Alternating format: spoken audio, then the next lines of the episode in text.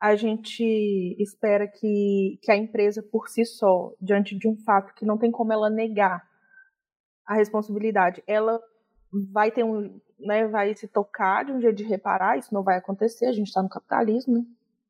E não tem, assim, é ruim eu falar isso, né? Mas não dá para confiar na, na justiça no, no, sistema que a gente vive, né? Porque a, a justiça só existe para proteger o capital. Então, a gente vai fazer o quê? Chorar.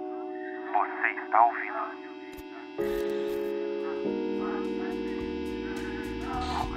Agora, Luiz é outro.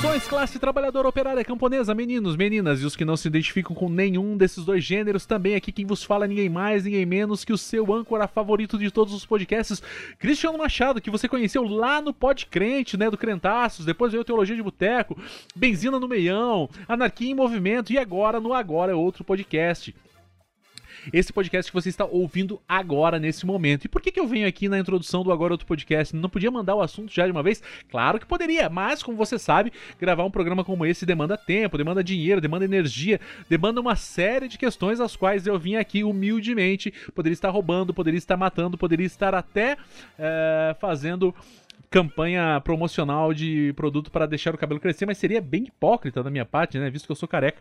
É... mas vim aqui humildemente pedir para você entrar lá no apoia.se barra agora outro podcast ou no catarse.me barra agora outro podcast e escolher um dos valores que você pode doar mensalmente, né?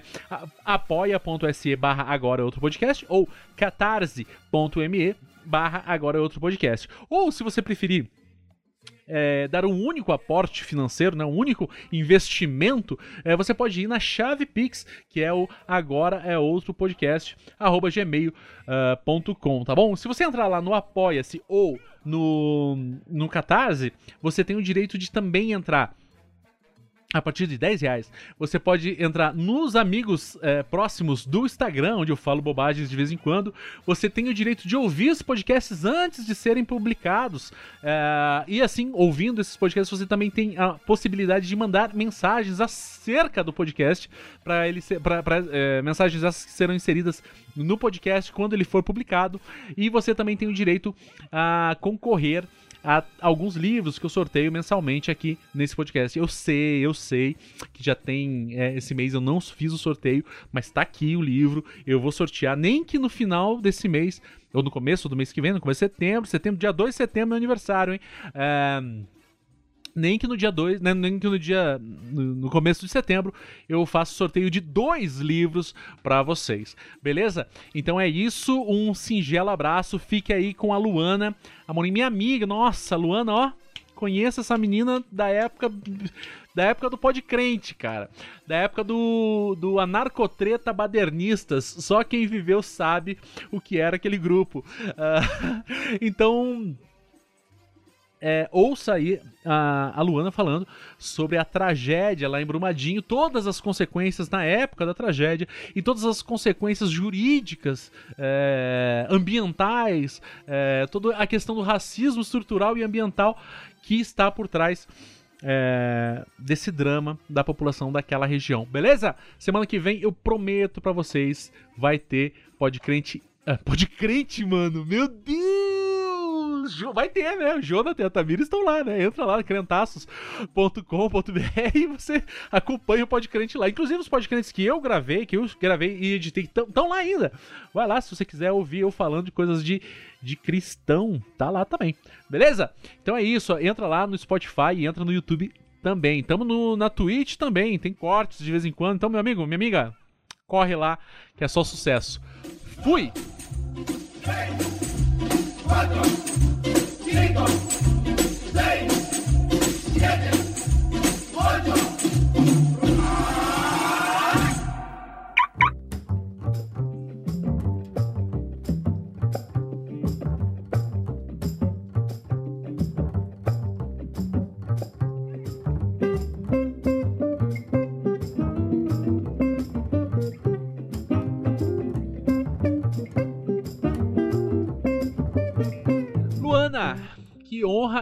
Cara, que honra escalafobética ter você aqui no meu podcast, uma pessoa que mora no meu coração há tanto. Quantos anos a gente se conhece? Você sabe me dizer? Eu 38, acho. mais ou menos. 2014, por aí, viu? 2014, então. Caraca, mais de 10 anos, é isso? Mais de 10 anos. Caramba! É tempo, hein? É um tempinho, né? E. Enfim, mas não viemos pra falar aqui sobre as nossas. Né, sobre a nossa amizade, que já dura mais de 10 anos. Luana que acompanha o, o podcast desde a época do Crentaços. Quem diria, né, cara? Crentaços. Que tá lá. É, eu era crentaça, né? Exatamente, né? E agora, e agora tá aí. Agora estamos aí, né? Agora estamos aí. Mas hoje não viemos falar sobre o nosso passado, né? É, na igreja, não viemos falar sobre a nossa amizade, viemos falar sobre um tema muito, mais, muito, mais, muito mais é, delicado do que esse. Se bem que o nosso passado também pode ser delicado em alguns momentos. Abafa. Abafa. Hoje, mas antes de a gente começar a gravar, eu vou pedir pra você se apresentar para as pessoas que não te conhecem. A maioria do Brasil. Ah, eu também, a maioria do Brasil não me conhece. É, bom, mas meu nome é Luana. é, tenho 31 anos. O programa do Vai Dar Namoro. É, sou mineira, né? Natural de Belo Horizonte, mas a minha família é de Brumadinho. E eu moro aqui desde os meus 12 anos de idade. Então já tem bastante tempo que eu moro aqui, na cidade de Brumadinho. E me formei em 2018, né? E passei na UAB e sou advogada desde então. E é, por sorte, o azar foi justamente em 2018, né? E o rompimento da barragem veio em 2019. Então, minha vida de atuação aí na advocacia tem sido basicamente sobre isso. Desde então. É, as pessoas já. Bom, quem entrou já sabe né, do que a gente vai falar. É, que é um assunto muito delicado porque. Muito delicado e muito complexo. Porque eu acho que tem questões bastante. É, como é eu vou dizer? Subjetivas. Coisas para além. É, para além do sofrimento objetivo da pessoa que perdeu as coisas e tudo mais. E foi por isso que eu te chamei aqui pra gente conversar sobre esse trauma na história do país. É, eu vou pedir pra você explicar, talvez. Eu acho que é praticamente impossível que alguém não saiba do que a gente está falando. Mas eu vou te pedir para explicar mais ou menos é, o que aconteceu, qual foi o teor dessa tragédia. É, bom, a Vale está aqui na cidade já há muitos anos é, e é, faz a mineração né, do minério de ferro. Aqui na cidade é só minério de ferro, mas já foi de minério e carvão quando era uma empresa estatal, né? Ela foi privatizada, não sei ao certo quando, mas eu acredito que assim, uns 20 anos não tem tanto tempo não, sabe? Porque eu conheço pessoas aqui da cidade, né, diante dessa vivência aí por causa do rompimento. Eu acabei conversando com bastante pessoas, então tem pessoas que tipo já trabalhou na empresa quando era estatal até privatizar. Então não tem tanto foi tempo. privatizado em, é, segundo meus, minhas pesquisas aqui, em 97. Hum, 25 anos atrás. é, mais ou menos isso mesmo, pelo que, né, pelas minhas contas assim, né, com essas conversas.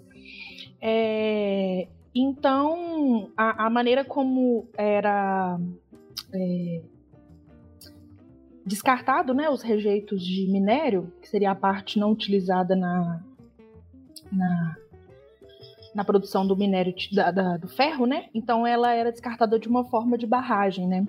É, então é, é, uma, como se diz, uma lama, né, que, que sai daquele minério ali que era acumulado numa barragem.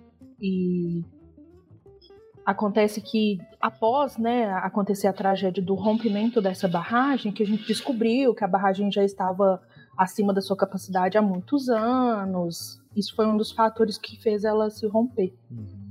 Mas e no que aconteceu o rompimento, né? E eu tava lembrando, depois, acho que não foi nem coincidente, mas um pouco antes da gente entrar, que hoje é dia 25, né? Uhum. E foi no dia 25 de janeiro de 2019 que essa barragem se rompeu.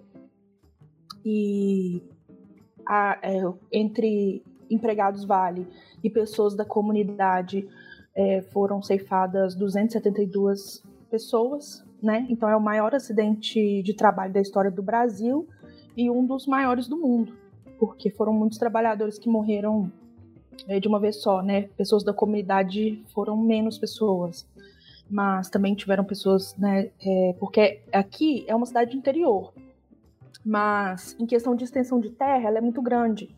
Então eu moro no centro, por exemplo, mas essa, onde aconteceu o rompimento é num, no, na zona rural, né? Um pouco mais afastado da cidade. Então, lá tinha algumas comunidades ao redor, as principais eram o Parque da Cachoeira, Parque do Lago, Corvo do Feijão e Alberto Flores, Pires, que é onde estava ali mais próximo da, da entrada da Vale, né? É... E aí aconteceu esse rompimento no dia 25 de janeiro de 2019 e até então, uh... se eu não me engano, são duas pessoas, né, que faltam para ser encontradas, seus corpos. E foi isso que aconteceu. Né? E a gente, igual você falou, é, é, é muito complexo, são muitos desdobramentos. Se eu, se eu for contar a história longa aqui, de, né, desde quando privatizou até acontecer esse rompimento e enfim. É, mas a gente veio aqui Realmente pra contar a história longa mesmo. É. Porque, assim, né? É, eu lembro do dia. É, do dia com muita clareza por conta da nossa amizade. Por conta uhum. da, né, do, do bafafá que teve nos grupos que a gente participava lá, né? No, no falecido grupo do, do Teologia de Boteco e tal. Uhum. É, e assim, como você falou, né? Eu não sabia que era um dos maiores do mundo. Mas eu sabia que com é. certeza é. era um dos maiores do Brasil, assim, indiscutivelmente. E como você falou, né?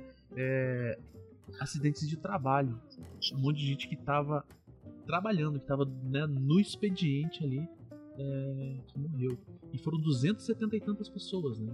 É isso? É, são dez, é, é porque é o seguinte, tinham duas mulheres grávidas. Então a gente aumenta esse número para 272 por causa dessas crianças. É, mas são né, de pessoas vivas, uh, no sentido já um ser humano, né? é, com CPF. É, 270 pessoas. É, e aí eu não vou falar direitinho o número, não. Essa informação que eu tô te dando é correta, mas é, se eu não me engano, era tipo 250 trabalhadores e 20 pessoas da comunidade. Se eu não me engano, é nessa proporção. E por isso que assim é uma é uma tragédia multi uma multitragédia, né? Porque é o maior acidente de trabalho, igual eu te falei, por causa do número de mortos, né? Do, do volume. Porque, por exemplo, quando aconteceu em Mariana, é, foi uma, uma tragédia ambiental maior do que humana, né? Morreram, se eu não me engano, 18 pessoas em Mariana. E aqui em Brumadinho, a, a questão do dano ambiental foi um pouco menor do que Mariana, mas de ser um, seres humanos, né, foi uma perda muito é, infinitamente maior, né, assim. Não que, enfim, são números, né, e quando a gente conversa com as pessoas, a gente percebe que, que cada vida daquela que morreu era especial para a família ou tinha alguma coisa, né, que que envolvia ali, mas é, às vezes eu gosto de falar isso porque a gente. É assustador, né? O número de 272 pessoas, mas sabe, quando você vai conversando com as pessoas e percebe ali que cada pessoa realmente era muito importante, assim. É, é assim, é, é, é, é meio problemático tentar.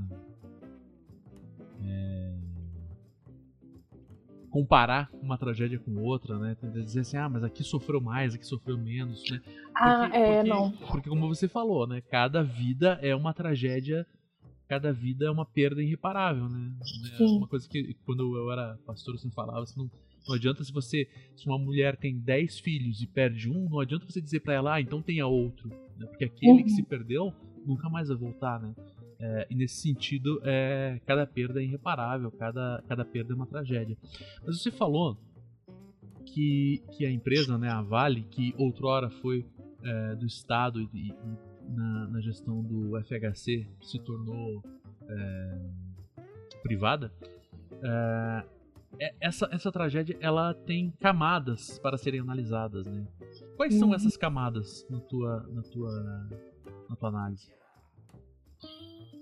Nossa! É, você fala assim porque, por exemplo, envolve. é, é, Era uma discussão que a gente só começou a ouvir falar após né, a tragédia, que é essa questão da privatização.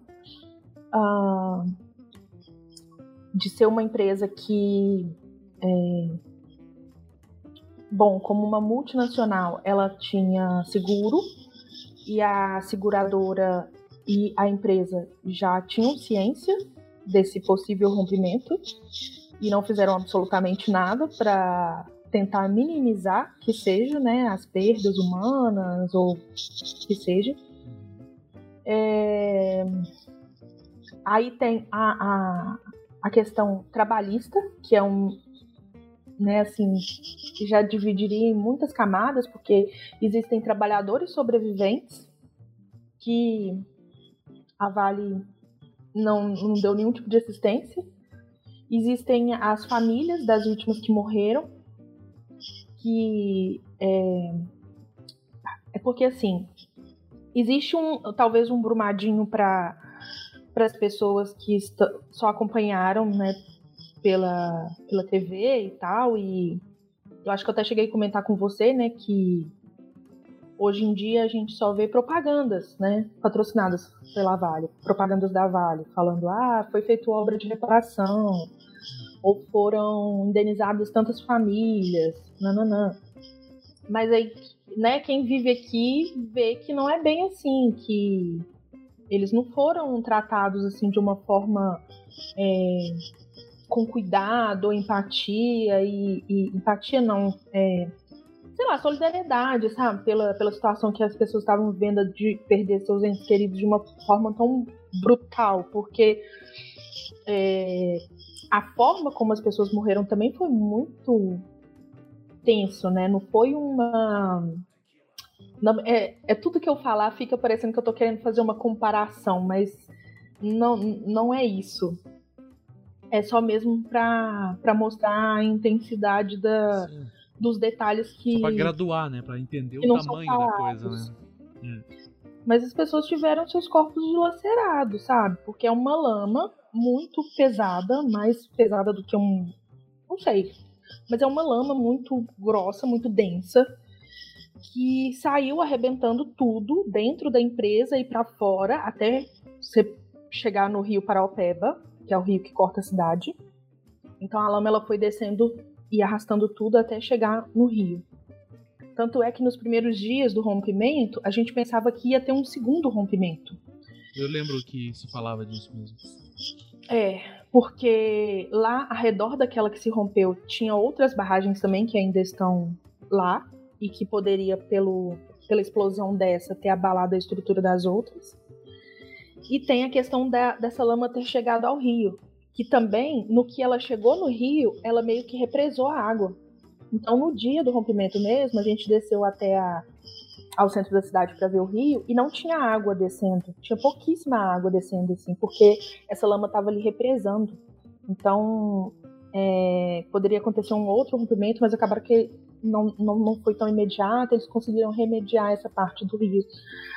Mas. é, então é uma força de uma explosão muito forte, né? Com um avalanche de, de lama. Então, assim, essas pessoas, nenhuma.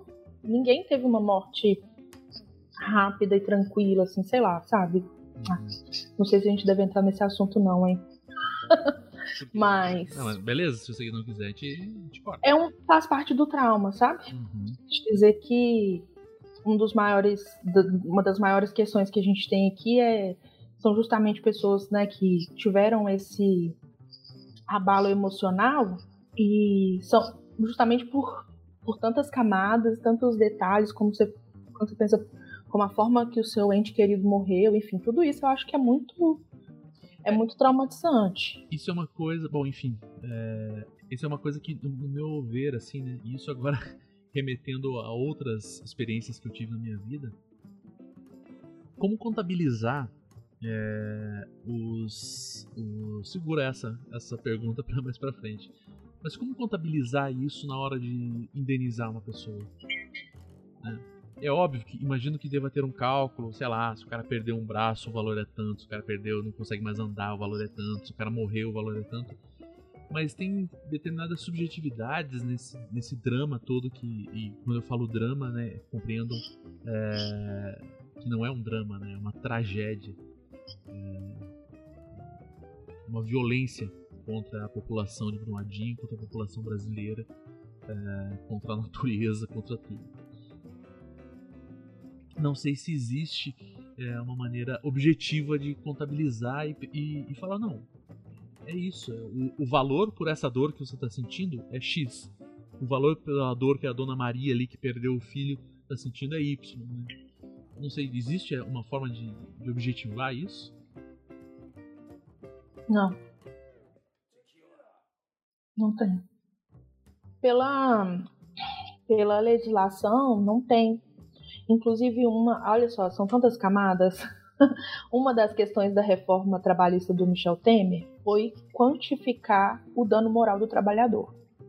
Então, ele era, ele era é, calculado. Isso é assim, é a primeira, é, pelo menos do meu conhecimento, né? Seria o primeiro momento que na legislação brasileira teria alguma algum artigo de lei falando de valores de dano moral, porque geralmente o dano moral ele é qualificado pelo juiz. Você entra falando, olha, sofri um dano moral por causa dessa, dessa situação. Quero X de indenização. Mesmo que você pedisse mil reais ou um milhão de reais, quem ia quantificar seria o juiz, entendeu? E aí no, na Justiça do Trabalho, na, na reforma né, do Michel Temer, em 2017, ele tinha um artigo, né, ainda está em vigor, na verdade, da lei da CLT, falando que um dano moral leve seriam 10 salários mínimos, um dano moral médio.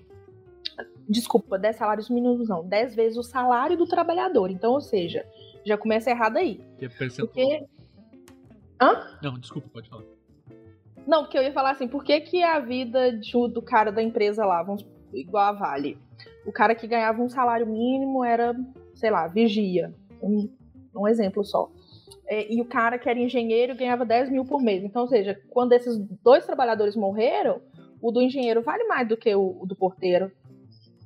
Entendeu? Já começa errado aí. Mas aí é, a reforma trabalhista foi nesse sentido, de, de qualificar, quantificar o dano moral e era com base no salário do trabalhador.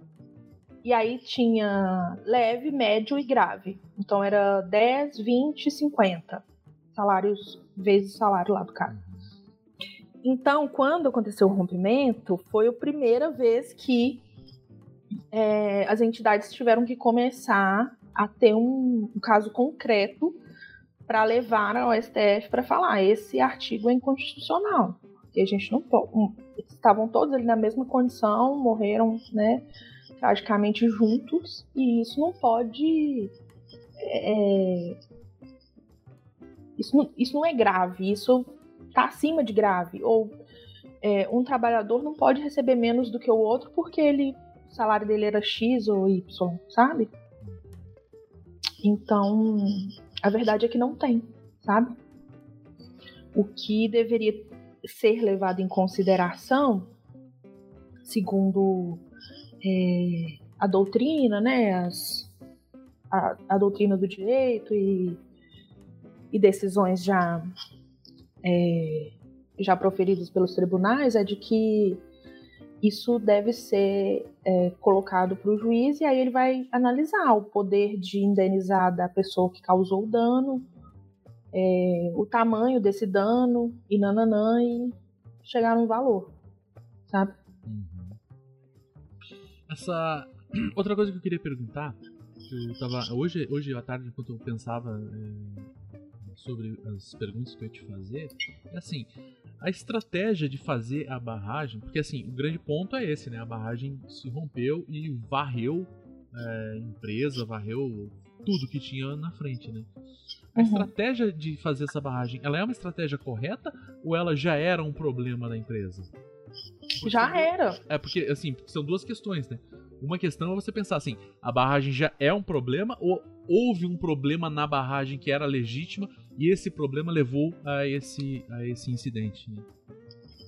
É, a, a barragem, igual eu te falei, né? Depois da.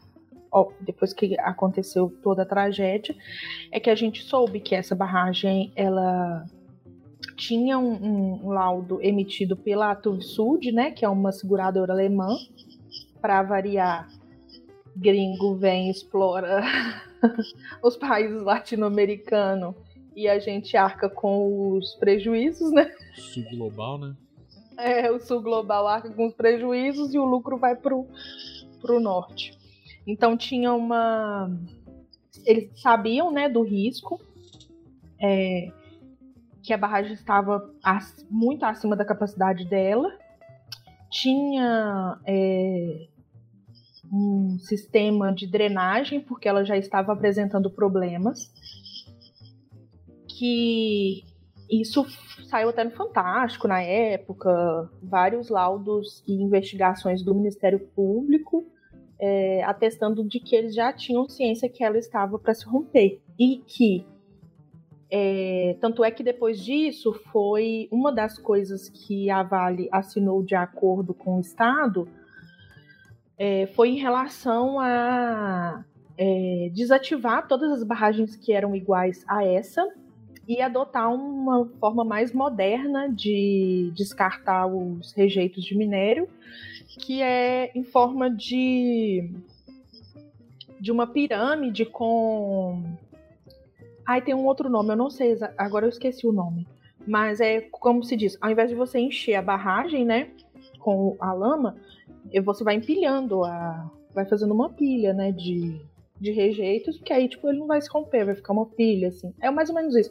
Mas eu sei que existem outras formas, né, de descarte do, dos rejeitos que não eram usados aqui, são mais modernos por questões de segurança e que, inclusive, depois da, do segundo rompimento da Vale, né, ela se comprometeu em, em fazer, mas assim, daquele jeito, né?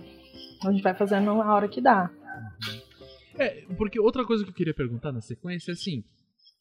É, posterior a isso, teve muito bafafá, muita falação. E o que, que foi feito efetivamente? Porque assim, é óbvio que a, a reparar as vidas, irreparável, não tem o que fazer. Mas uma indenização deve ser paga, é, tanto para as vítimas quanto para o Estado de Minas Gerais, né, como, como é, enfim, como, como, também afetado por isso. É, porque também tem que levar em consideração a questão ambiental, né, que, que, que desorganizou toda a questão, é, toda, todo, todo, todo o ecossistema aí, né. É, mas e posterior a isso, o que, que tem sido feito? Você acha que está sendo feito alguma coisa é, para evitar novas tragédias como essa? Ou continua sendo a mesma coisa? Porque assim, o que me pareceu à época é que a tragédia ela se deu por conta de descaso mesmo. Não foi uma, uma, uma fatalidade, né? Ah, pô, aconteceu. Não, foi meio que um descaso e, e, e o descaso continuou depois né? É, pelo menos pela a, a, visão que eu tenho disso, né? Que, como, o que, que você tem para dizer sobre isso? É, porque, assim, é, como eu te falei, né? Como a Vale faz propaganda de que tá indenizando, tá fazendo isso e aquilo, parece que assim, ah, eu errei, mas estou tentando consertar.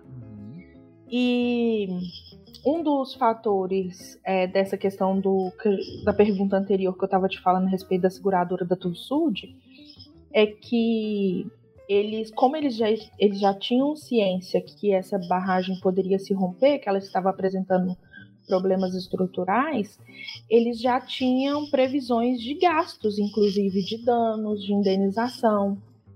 Então, ela não pode dizer que foi pega de surpresa, assim como nós né? Porque se tinha documentos onde ela já estava prevendo qual era o gasto que ela ia ter com um possível rompimento, então não, não me parece assim que que foi, que foi pego de surpresa, né? Uhum. É. E tá, aí daí você perguntou sobre o que foi o que está sendo feito, uhum. né? Assim, Então, muita coisa aconteceu de lá até aqui, né? E, assim, eu até trabalhei é, em grupos é, voluntários, outras organizações, assim, reuniões que o pessoal estava fazendo aqui para tentar se organizar, né? Porque, assim, é aquela coisa, ninguém estava aqui esperando que. Eu, eu trabalhei lá em 2012, né? Um dos meus primeiros empregos, assim. Eu trabalhei numa terceirizada, na verdade, né? Em 2012. E eu, por exemplo, eu nunca fui até a mina. Eu ficava só na área administrativa. Então eu não sabia que lá tinha uma barragem. Eu não sabia nem o que era uma barragem. Então muita gente aqui na cidade não tinha o menor conhecimento. Não tinha Tanto é que consciência hora. da- do risco. Não, eu não sabia nem que existia uma barragem. Eu não sabia o que, que era isso. Quando a gente ficou sabendo, ah, rompimento de uma barragem. Aí, eu- na primeira coisa que eu pensei, uma barragem de água, tipo da Copasa, né? Que é a empresa de, de água aqui. Só sem querer te interromper, mas ah, na empresa que eu trabalho aqui, né? Como você sabe, é a empresa de eletricidade aqui do Paraná. Uhum. Quando a gente entra, pelo menos na época que eu entrei, né? Não sei novos funcionários. Mas na época que a gente entrava, é, que eu entrei, né? 17 anos atrás, é, a gente tinha um, um- um projeto lá de, de visitar as usinas e tudo mais e conhecer tudo, toda a, a- a- todas as instalações da empresa, né? Todas não, mas é, a maioria das instalações da empresa. E uma coisa que se batia muito era compreender o que, que era aquela empresa. Compreender os riscos que aquela empresa, é, uma eventual é, má gestão da empresa, os riscos que aquilo poderia, é, que, aquela, que aquela má gestão poderia acarretar para o Paraná como um todo, né? E isso é uma coisa que eu fiquei pensando, falando, caramba, né? Porque, tipo assim, de fato, né? a- a- a- as hidrelétricas, né? Também podem dar uma tragédia, né? Não, não é o caso, mas. E, e era uma coisa que, foi- que é sempre muito batido lá na empresa. Sempre é falado isso, sabe? É uma coisa que o tempo inteiro todos os funcionários, até gente igual eu que trabalha na, na informática lá, eu não tô envolvido ali, mas o tempo inteiro é falado sobre isso. O tempo inteiro é batido na- na- no quão é, essencial é o cuidado para aquilo lá. E do jeito que você falou, dá a impressão que aí era o oposto, né? Era meio que, tipo, não fiquem sabendo disso, né? É, porque assim, eu até participei de alguns treinamentos de segurança lá, mas era uma preocupação mais de segurança do trabalho, tipo assim, ah, usar o IPI, Uhum. segurança ao operar algum equipamento, blá blá blá. Mas, por exemplo, essa ambientação aí, igual você tá falando, né, de mostrar tudo, como que funciona. hum, eu, não, eu não tive, mas eu era de uma terceirizada, igual eu tô te falando, né? Era uma empresa que prestava serviço de construção civil lá e tal. É, e quem é, eu sei que trabalhava efetivamente na Vale, né? E aí sim poderia, eu acho que tinha uma ambientação lá, assim, para mostrar a mina e tal, mas para nós terceirizados, que inclusive eu acho que também é se não for pelo menos a metade dessa galera aí que faleceu, né? É, é bastante gente, assim, era, eram muitas empresas terceirizadas que tinham lá, né? Que é um- uma outra camada também, que é a terceirização, né? Enfim, aí a gente achando. Precisava de camada. um programa só pra só falar só sobre isso. só de trabalhista daquelas. é, mas aí é. E aí, no meu caso, eu não conheci. Eu trabalhei lá um ano e pouquinho, também não fiquei muito tempo, não. Mas não, não tinha um conhecimento. Então, por exemplo, população ao redor, essas pessoas que foram atingidas, que estavam lá na- em casa, né? E, e foram atingidas. é, muitas pessoas nem sabia de barragem, que, que a casa dela estava no caminho de uma né, se acontecesse rompimento, poderia passar ali na casa dela. Muita gente estava assim, sabe? Então, é, foi, é uma das coisas que eu escutei muito aqui também. Eu nem sabia o que era uma barragem, na hora eu nem levei a sério. E eu vivi isso porque eu também estava chegando para trabalhar, era meio-dia, né? E tinha umas pessoas assim na rua correndo, uns carros de polícia e tal. Eu falei, ah, deve estar acontecendo algum, algum acidente, aconteceu alguma coisa aí. Tipo, de trânsito. Uhum. E aí vi uma mulher falando, ah, uma barragem se rompeu lá em Corvo do Feijão e tal. Aí eu. Nossa. Mas tipo, sabe, quando você demora a entender o que aconteceu, assim? E só realmente quando né, começou a ser televisionado, porque eu não fui lá no dia, né? É, muitas pessoas foram em busca até de, sei lá, de repente achar seu ente querido lá e conseguir ajudar de alguma forma. Mas. É. Isso. Eu, eu já esqueci o que, que eu tava falando. faz parte, faz parte disso também. É, mas é, o que eu tinha perguntado era sobre, sobre essa consciência, né? A consciência ah, sim, sobre o treinamento. Olha, é uma das coisas também que é, algumas pessoas que são ex-funcionários de lá conversavam comigo. É, falam muito assim que a Vale tinha treinamento todo dia de segurança do trabalho. Se eles, por exemplo, se você cortasse um dedo com uma folha de papel, você tinha que relatar um, um que aconteceu aquele incidente com você e fazer um relatório e mandar para não sei aonde. Então, assim, na teoria, eles realmente eram muito rigorosos com a segurança.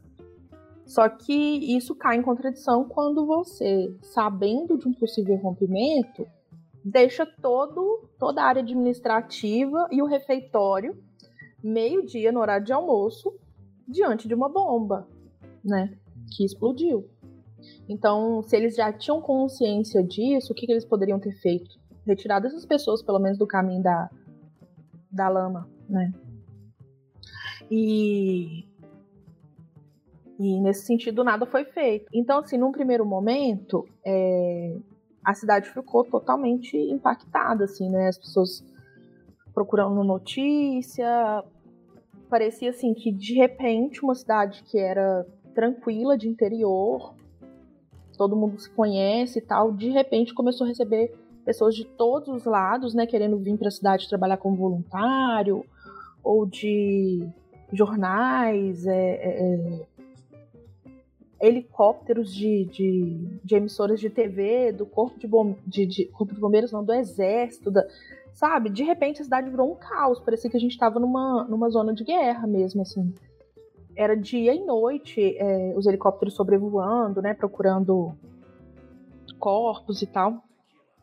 E então assim tava todo mundo muito ainda acho que chocado assim, procurando notícia, procurando entender o que, que tinha acontecido. Então é, os, as pessoas, os órgãos responsáveis que começaram a tomar algum tipo de, de atitude, né, tipo o Ministério Público, é, ou o Ministério Público do Trabalho também, já começou a viabilizar acordos, porque com assim, isso é uma conclusão que eu estou fazendo, tá? Eu não, não li em nenhum lugar, é só com a minha experiência mesmo e da minha vivência. Mas que, tipo assim, eu acho que se fosse olhar, a população talvez se revoltaria, queria, sabe? Não sei, poderia gerar algum tipo de, de movimento, alguma coisa assim. Então eles já começaram, tipo assim, no segundo dia de indenização, a já falar em pagamento. Ah, se você perdeu sua casa, já vem aqui, preenche um formulário, a gente vai te dar uma uma não é uma indenização, eles falavam tipo assim, uma ajuda de custo ou te realocar em outra casa. Então, né, do pessoal que, que perdeu casa, perdeu as coisas, eles já começaram a realocar o pessoal em hotéis. Então, assim, inicialmente, e já se falar em indenização, em acordos de indenização, tanto para a família quanto para quem tinha perdido as coisas e tal. Então, assim, a Vale já começou a, a fazer certos, certos movimentos assim, mas com pressão desses órgãos, né, também, Ministério Público e tal. E é um momento também que a. Eu não sei se é coincidência ou não, né? Mas é um momento que a mídia toda estava de olho aqui. Então surgiram vários planos de indenização, ela. É, é tanto para os trabalhadores, né? Porque são. Como eu tenho que falar separado, porque, por exemplo, é, igual eu te falei, né? Existe quem morreu lá e era funcionário, vai ter que tratar na justiça do trabalho, porque foi um problema trabalhista, né? Uhum. É, e da comunidade já seria a justiça comum, né, civil. Então, por isso que tem esses dois ministérios públicos separadamente, daí essas indenizações também são diferentes. É, então, no início, ela começou a mostrar essa boa vontade, vamos dizer assim, né, em, em assumir a culpa e reparar. Mas isso realmente foi só no início, porque daí as coisas vão, como se a poeira vai abaixando, esses movimentos sociais, igual eu falei com você que fiz até parte de alguns coletivos e tal, mas nada disso foi para frente. É... é uma cidade do interior de Minas Gerais, então, por exemplo, o MAB, né, que é o, o movimento dos atingidos por barragens, que é uma, um movimento. Você já ouviu falar? Nunca ouvi falar. O MAB é tipo MST, assim, sabe? É, é um movimento antigo e, se eu não me engano, ele começou no Paraná com. E isso, muitas barragens se romperam. E então eles vão para os lugares onde tem estão acontecendo esse tipo de coisa e milita, sabe, com o pessoal lá é, sobre políticas públicas. Eu não, eu não vou aqui entrar no mérito, porque aí o que, que eu ia dizer era o seguinte: o, o MAB chegou aqui. E daí, é, o pessoal, tipo assim, interior, eles acham que esse povo tá fazendo aqui. O povo nem é de Brumadinho, vem aqui falar que tá lutando pela gente que tá reivindicando direito pra gente. Aí, tipo assim, os grupos sociais começam a brigar entre si. Os, os familiares de vítimas, eles têm um, uma, uma associação, que é a Vabrum, é, que é uma associação de, de né, do, dos parentes das vítimas fatais e tal. É, então, assim, aí são vários movimentos sociais que começam a tretar entre si. Enfim, a poeira vai abaixando, a mídia não fala mais sobre. A Vale patrocina todos os meios de comunicação, todos os jornais, internet, tudo. E aí, a Benevolente, que estava fazendo acordo, estava se dispondo a indenizar, de repente para, né? De repente, ah, mas a minha história é muito chocante, é, eu perdi isso, perdi aquilo. Ah, a gente vai ver e te fala. E nunca mais, né? E fica por isso mesmo e fica por isso mesmo. Então, assim, eu percebo muito esse, esse movimento. E piorou com mais um fator, que foi justamente o, o acordo com o senhor Zema, né? Porque aí o. Com essa questão do impacto ambiental. Zema que é o governador, né? Zema, governador, Partido Novo. É, mas é, o senhor Zema não tem como, a gente tem que falar dele, porque ele é, entrou também, né, o Estado, com uma ação contra a Vale de indenização, uma multa ambiental, uma indenização para o Estado pela questão ambiental. E aí foi fechado um acordo bilionário, né? Bilionário. E depois de. Aí, sabe, vão acontecendo várias coisinhas assim que vão. que as coisas vão, sabe, abaixando, vai passando o tempo, as pessoas querem seguir em frente também, né? Ninguém quer ficar lutando pelo resto da vida por uma tragédia, assim. Eu entendo a, o posicionamento das pessoas de querer virar a página, né? E eu falo assim das pessoas daqui, tá? Não não, de, não do Zema, por exemplo. É, o que eu tô querendo dizer é que todas essas coisas que vão acontecendo ao longo do tempo, né? A gente já tá aí com mais de quatro anos após a tragédia, inclusive esse acordo bilionário do Estado, é, vai fazendo, vai enfraquecendo essas, essas lutas, né, essas reivindicações por indenização, por memória, por justiça, por punição dos responsáveis. Isso tudo vai vai caindo, né? Porque, por exemplo, quem paga o, o salário do judiciário é o Estado, né? Então, assim, eu não posso falar assim, ah, que o Zema foi comprado, o judiciário foi comprado. Mas é, a gente sabe que isso influencia, né? A gente sabe. E. É, bom, é, isso que você falou é uma coisa que é terrível, né? Diante de uma tragédia como essa, é, é, é óbvio que tem que lutar por justiça em todos os aspectos, mas como é, a gente, né, eu não sei o teu caso aí, mas é, como uma pessoa de fora, uma pessoa que não foi afetada, que não teve, é, quer dizer, todo mundo foi afetado aí, né? Mas uma pessoa que não teve um parente morto, que não estava vinculado à empresa nem nada do gênero, como que essa pessoa vai imputar sobre uma pessoa que sofreu diretamente isso e falar não, continue lutando, quando essa pessoa fala não, chega, não aguento mais. Né? É. Essa, essa é, é, um, é, um, é um dilema que acontece, de modo geral, assim, em toda a militância, né? Eu já ouvi relato de amigas feministas que trabalham é, junto à, à questão de, de, contra a violência doméstica e, e às vezes elas falam assim, porra, mas daí quando a, a, própria mulher não quer mais, como que eu vou pegar ela pelo colarinho e falar, não, a gente vai ter que, a gente vai ter que lutar.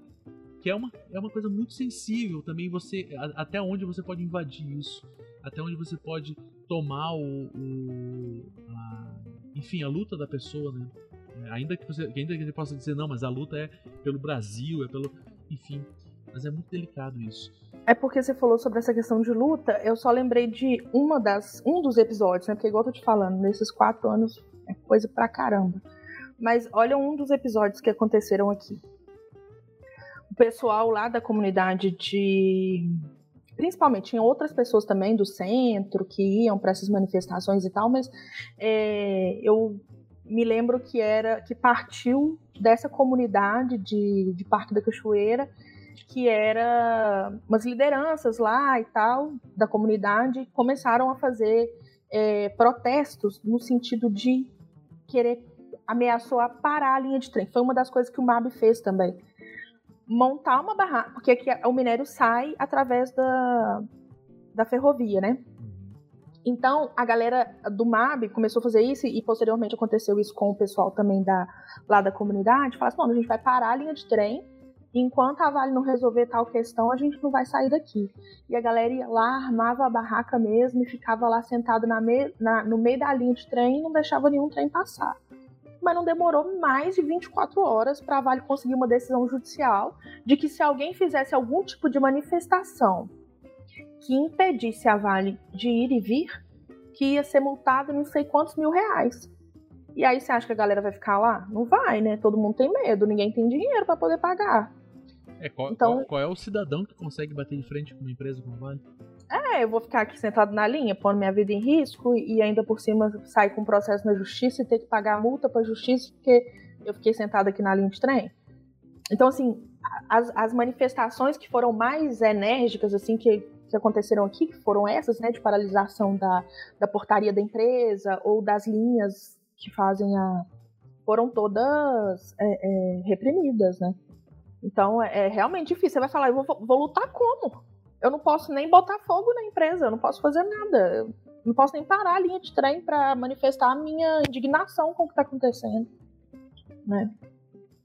Mas era só isso que eu queria te contar. Porra, porque... isso é. é, é vou lembrando, vou contando. É como você falou, são, são camadas, né? Porque é mais uma camada de violência que a população é, toma né, por, em cima de si, assim. Né?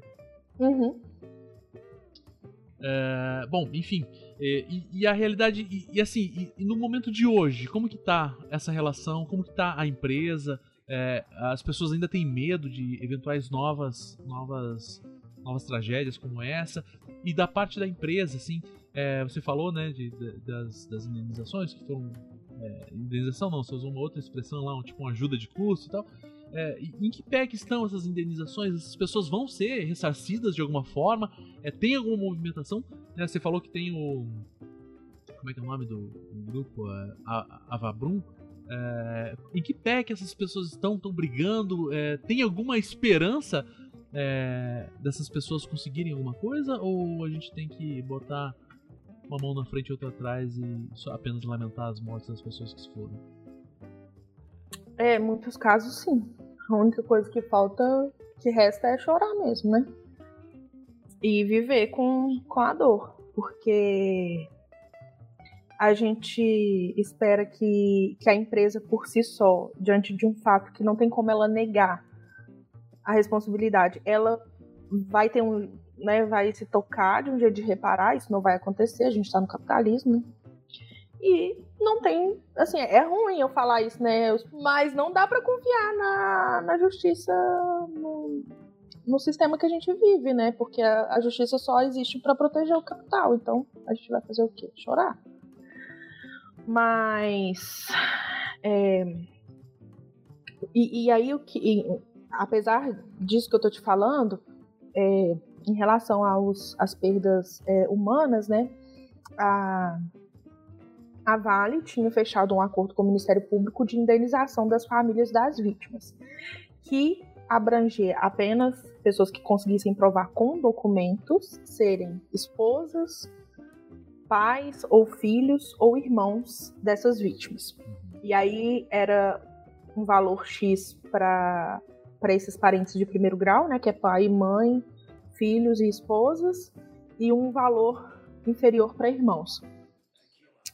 Então, muitas famílias foram lá e aderiram a esses acordos, receberam indenização, mas muito no sentido assim de nossa, eu não, eu não tenho força para lutar, é sabe? Isso, é Enfrentar é um processo nada. na justiça, audiência, desgaste, e eu prefiro assinar isso aqui, que não é o que eu queria, mas vou encerrar e vou, né, sei lá, viver meu luto, enfim. É, porque como eu te disse, né, a gente não, não tinha noção de que isso poderia acontecer. Então, por exemplo, essa associação de, de famílias de, de vítimas, ela só foi criada meses depois do rompimento, quando eles viram que eles precisaram se organizar para lutar por causas ali comuns, né? Mas tiveram muitos casos também de, por exemplo, é, famílias que não eram dessa forma, né? Pai, mãe, filho, esposa, irmãos. Por exemplo, um cara que foi criado pela avó.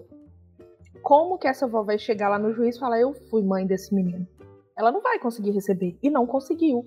Porque aí ela teve que enfrentar um processo judicial, que ela não podia simplesmente chegar lá com a certidão de nascimento dele e falar: Eu sou mãe desse garoto, ele morreu e vim receber minha indenização. Ela não podia fazer isso. Ela teve que enfrentar um processo judicial para provar que ela foi a mãe de fato.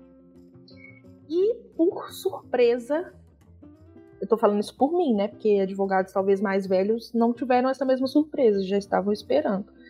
Mas vamos supor, Cristiano, eu te devo tanto. Se eu faço um acordo com você, o acordo ele sempre pressupõe que as partes estão abrindo mão de alguma coisa para chegar num, num comum ali que seja bom para os dois e resolver aquela pendência. Então eu pensava assim, ah, se a Vale ofereceu de pagar X, o juiz vai arrebentar, né? Falar, não, se espontaneamente a Vale tá pagando X e essa pessoa teve que passar por todo um processo para provar o parentesco com o falecido. Para receber alguma coisa, eu vou arbitrar um valor maior, até porque isso já passou tempo, já houve uma desvalorização, tal, tal, tal. Não, quando a gente chega na justiça, a gente vê o judiciário totalmente quedando assim a piedade da Vale. Sabe? É muito difícil você encontrar um, um julgador que vai olhar com qualquer tipo de benevolência para essas pessoas. Uhum. E ainda dos trabalhadores sobreviventes, né? Porque também é um trauma muito grande é, muitos deles tiveram que correr para salvar suas vidas, né? Então, e ao mesmo tempo que via seus colegas sendo dilacerados, né? Então, assim, o impacto que essa pessoa sofreu também é pro resto da vida. E. Eu, vi, um cara, eu vi um cara falando que. É, não sei se psicólogo, psiquiatra, alguém da área da saúde, falando que é, os traumas eram equivalentes a traumas de guerra, assim. Sim, Sim, traumas de guerra. Porque realmente foi, né, um. Não sei se a gente pode falar genocídio, mas é porque muita gente morrendo ao mesmo tempo, então é complicado, né? Então, assim, esses trabalhadores também, que eu esperava que, poxa, é, o cara sobreviveu, muito deles, é, muitos deles só trabalhavam na mineração, né? É, e de repente nem vão conseguir trabalhar de novo nesse mesmo ramo, vão, ou vão ter que mudar de ramo, ou vão ter que, sei lá, uma outra forma, porque não querem voltar a trabalhar nesse ambiente mais, né? E foram outras pessoas também que eu vi que, assim, que, que não teve uma reparação justa, sabe? É, e, e, é igual você falou, pra gente quantificar um valor é muito complicado, porque como que eu vou falar que seu sofrimento vale 100 reais ou um milhão de reais. Eu não, não tenho como falar isso, né? Mas diante do poder econômico da Vale e após o rompimento, a única coisa que aconteceu com ela foi valorização no mercado de ações. Aí você fala assim, essa pessoa não, é, essa empresa não tem poder para indenizar esses sobreviventes, por exemplo. Ah, vou, ai muita gente, vou colocar uma indenização baixa para essa galera. Eu acho, acho injusto, sabe? E, e também não, de, de não ter tido, assim, essa esse cuidado com, com as famílias que, que não são é, pai, mãe, filho, né? É, com documento. Tem, tem que provar de outra forma. E outra coisa que foi até da, da reportagem que eu te mandei, né? Que eu, que a gente, que eu publiquei no, no jornal Brasil de Fato. Que e foi, foi a motivação da gravação desse programa. Porque eu chamei a atenção do seu Cristiano. é, em relação às indenizações da população em geral, né? Porque, igual eu te falei, realmente a cidade parou por pelo menos uns três meses, assim. Aqueles três primeiros meses foram o que, que mais a cidade, assim, ficava realmente parecendo que a gente estava numa, numa zona de guerra, né? É, e aí depois as coisas, né, vão se. Enfim. É, entrando num novo normal. Porque pra gente nunca mais a cidade foi a mesma e nunca mais vai ser. Não tem como, né? Diante do crescimento populacional, das perdas, de tudo que mudou, da característica de cidade interior, que é uma outra questão da. da que eu estava comentando com você a respeito do racismo ambiental, né? É essa perda de identidade mesmo que, que as pessoas sofrem em não se reconhecer mais na cidade, é, ter perdido é, ter perdido essas características de cidade interior e tal. Houve também um, uma tentativa, tentativa não, né? Uma implementação por parte da Vale de fazer indenizações, reparações é, da população normal, né, da população civil.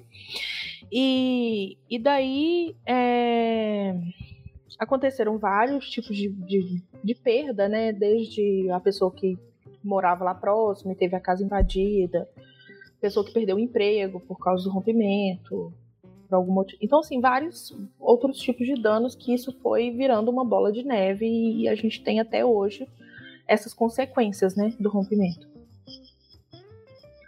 Então, aconteceram algumas indenizações também nessa esfera né, civil. Só que muitas das vezes eram feitas de forma insuficiente, né? Ou, é, ou não tudo que a pessoa pedia é, é, a Vale não não dava uma resposta positiva. Isso ainda no campo fora do judiciário. E quando a pessoa, por exemplo, ia assinar um acordo de indenização, vamos supor que cheguei lá, contei que eu era, sei lá, uma empregada doméstica que perdi meu emprego porque eu trabalhava num, num sítio X lá no rompimento. Foi atingido pelo rompimento, então eu perdi meu emprego. É, sou moradora, tive essas, essas perdas é, que eu estava tentando explicar aqui, né, de psicossocial e enfim, também tinha uma prima minha que trabalhava lá, que era muito próxima e faleceu. Isso acarretou num. Isso, todo esse envolvimento, né? Acarretou num adoecimento mental. Eu precisei de tratamento psicológico, que foi uma das coisas que aconteceu muito aqui na cidade, porque é, eu não sei aí, mas eu acho que por ser uma cidade interior também, né? a maioria da população pobre, ninguém tinha acesso a tratamento psicológico, psiquiátrico, ninguém meio que assim, assim não era, não tinha não era precisado, hábito. não era hábito, não tinha precisado, era e passou a precisar tomar medicação para depressão, ansiedade, essas coisas. Então, a gente chegava lá e relatava todos os danos que essa pessoa havia sofrido, né? E a, a Vale poderia escolher indenizar ou não né? Porque a única coisa que a gente poderia fazer era aceitar ou não. Se eu chegasse isso tanto comigo, né, que sou advogada particular, e também na Defensoria Pública, que é uma advocacia do Estado, né, gratuita para pessoas vulneráveis. É, então, tanto comigo quanto com a Defensoria Pública, a Vale chegava lá e falava: ah, a gente calculou aqui a indenização dele e é X. essas indenizações também elas, elas eram calculadas em cima de um documento que chama termo de compromisso e que foi assinado juntamente com a Defensoria Pública, que era uma previsão dos danos que a população sofreu. Então estava lá, por exemplo, perda do, do emprego, você vai ser indenizado em 12, 12 vezes o seu salário para a pessoa se recompor ali até arrumar outro emprego, né? Ah, se você perdeu, é, igual esse dano emocional que eu te falei, né? Se a pessoa teve algum adoecimento mental em razão da, da tragédia, era um valor de 100 mil reais. Ah, tiveram pessoas que tiveram que sair de suas casas. Eu não sei se você se lembra, dois dias depois do rompimento, é, eles é, voltamos no assunto da, da tragédia planejada. Haviam sirenes espalhadas em pontos estratégicos da cidade e lá da cidade do centro e lá da comunidade do Corvo do Feijão para anunciar um rompimento, pedindo para as pessoas evacuarem a área, porque ali onde elas estavam era uma área de risco. E o centro da cidade, justamente por causa dessa questão do rio que eu te falei, né? A lama veio até o rio e o rio passa no centro da cidade. Então tinha sirenes instaladas no centro da cidade e lá na área, que teoricamente os sensores, quando a barragem se rompesse, ia soar essa sirene e as pessoas evacuariam o lugar. Só que não deu tempo, né? Porque a barragem rompeu e, e ninguém, a sirene não tocou. Só que por um erro técnico, essa sirene tocou no dia 27 de janeiro, dois dias após a tragédia, por volta das 4 horas da manhã. Então toda a cidade tava assim, quem conseguiu dormir tava começando a dormir naquele momento e já foi acordado com um barulho ensurdecedor falando que você estava numa área de risco, que você tinha que evacuar aquela área. Então isso também gerava uma indenização para a família. Enfim, aí, então nesse documento tinham várias indenizações é, já previstas. E a única coisa que a gente tinha poder para falar era se aceitava ou não. Então, tipo, a Vale decidido. chegou. Você podia, você podia aceitar. Caraca. É... é, a gente chegava lá, vamos supor, eu tava lá com o meu cliente que era um trabalhador autônomo que perdeu o negócio dele por causa do rompimento. Aí chegamos lá, relatamos que ele perdeu isso e, e também teve essa perda do dano moral. Ah, vale, ah não, a gente vai pagar só o, os, o que eles chamam de lucros cessantes, né? Que é o tempo que a pessoa ficou sem trabalhar ou perdeu o emprego e tal, perdeu a atividade econômica dela ali. A gente vai te indenizar nesses 12 meses aí e é isso. É pegar ou largar. E aí a gente pensava assim, a pessoa que já estava ali há quatro meses com a vida financeira toda bagunçada por causa desse, desse dessa tragédia. Com problema emocional, família, muitos pais de família, né? A gente fazia o quê? Vamos, vamos aceitar, porque pelo menos já dá para fazer alguma coisa. É melhor né? que nada. É melhor que nada. E sabendo que o judiciário demora uma vida para para decidir. Então, entre pegar uma indenização insuficiente, mas que eu possa é, recorrer dos danos que eu não entendo que eu fui indenizado aqui, né? Então, tipo, se eu ainda entendo que ah, eu eu perdi esse primo, ele era muito importante para mim e eu não vou deixar de, de requerer uma indenização de dano moral pela perda desse, desse meu amigo. Enfim, que seja, é só um exemplo.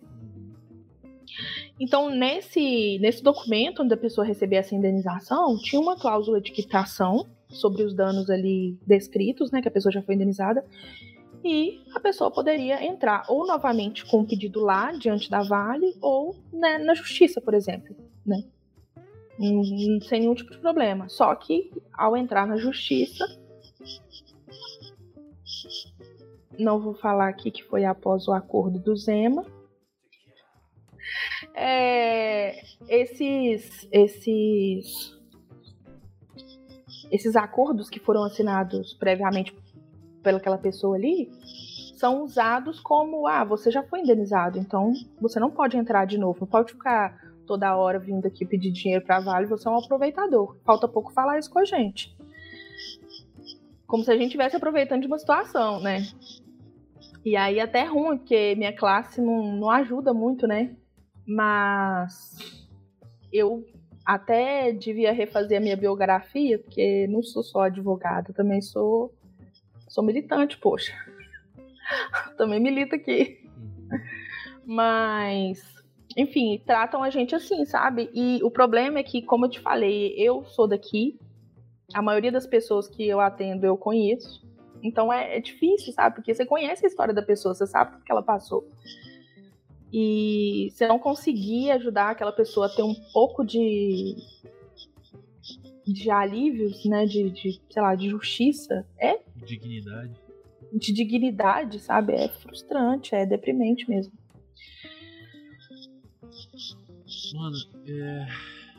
Poucas vezes eu termino um podcast tão pra baixo assim. E na maioria das vezes, né, a tendência é tipo, "Bom, então a, a solução é essa, vamos fazer isso. Mas dessa vez. É muito triste isso. É, dessa vez vai ser só o fim do capitalismo mesmo que vai poder resolver nossos problemas. Bom, você quer deixar suas considerações finais? Falar alguma coisa? Ah, eu queria agradecer você por ter me convidado. No meu coração. Você também mora no meu coração. e, enfim, é isso, queria agradecer. E eu tô tentando é, falar mais sobre isso, igual né, eu te falei da, da, da reportagem lá do Brasil de Fato, e porque chega a certo ponto que eu fiquei, igual te falei, né, envolvida emocionalmente por ser também uma, uma atingida. É, ao mesmo tempo estava iniciando a minha profissão, queria, precisava trabalhar. Então, assim, tentei em várias frentes, né? Como voluntária também, tentei me organizar em coletivos, mas as coisas vão acontecendo e a gente vê que né, não, tem muito que a gente possa fazer. Vamos lutando, vamos fazendo tudo que a gente pode, mas. E aí chega uma hora que você fala assim, ah, eu preciso que as pessoas saibam o que está acontecendo aqui. É, Enfim, aí eu por isso que eu tô feliz de você ter me chamado, apesar desse, desse motivo triste. E eu espero que tenha sido é, esclarecedor. E, enfim, é isso.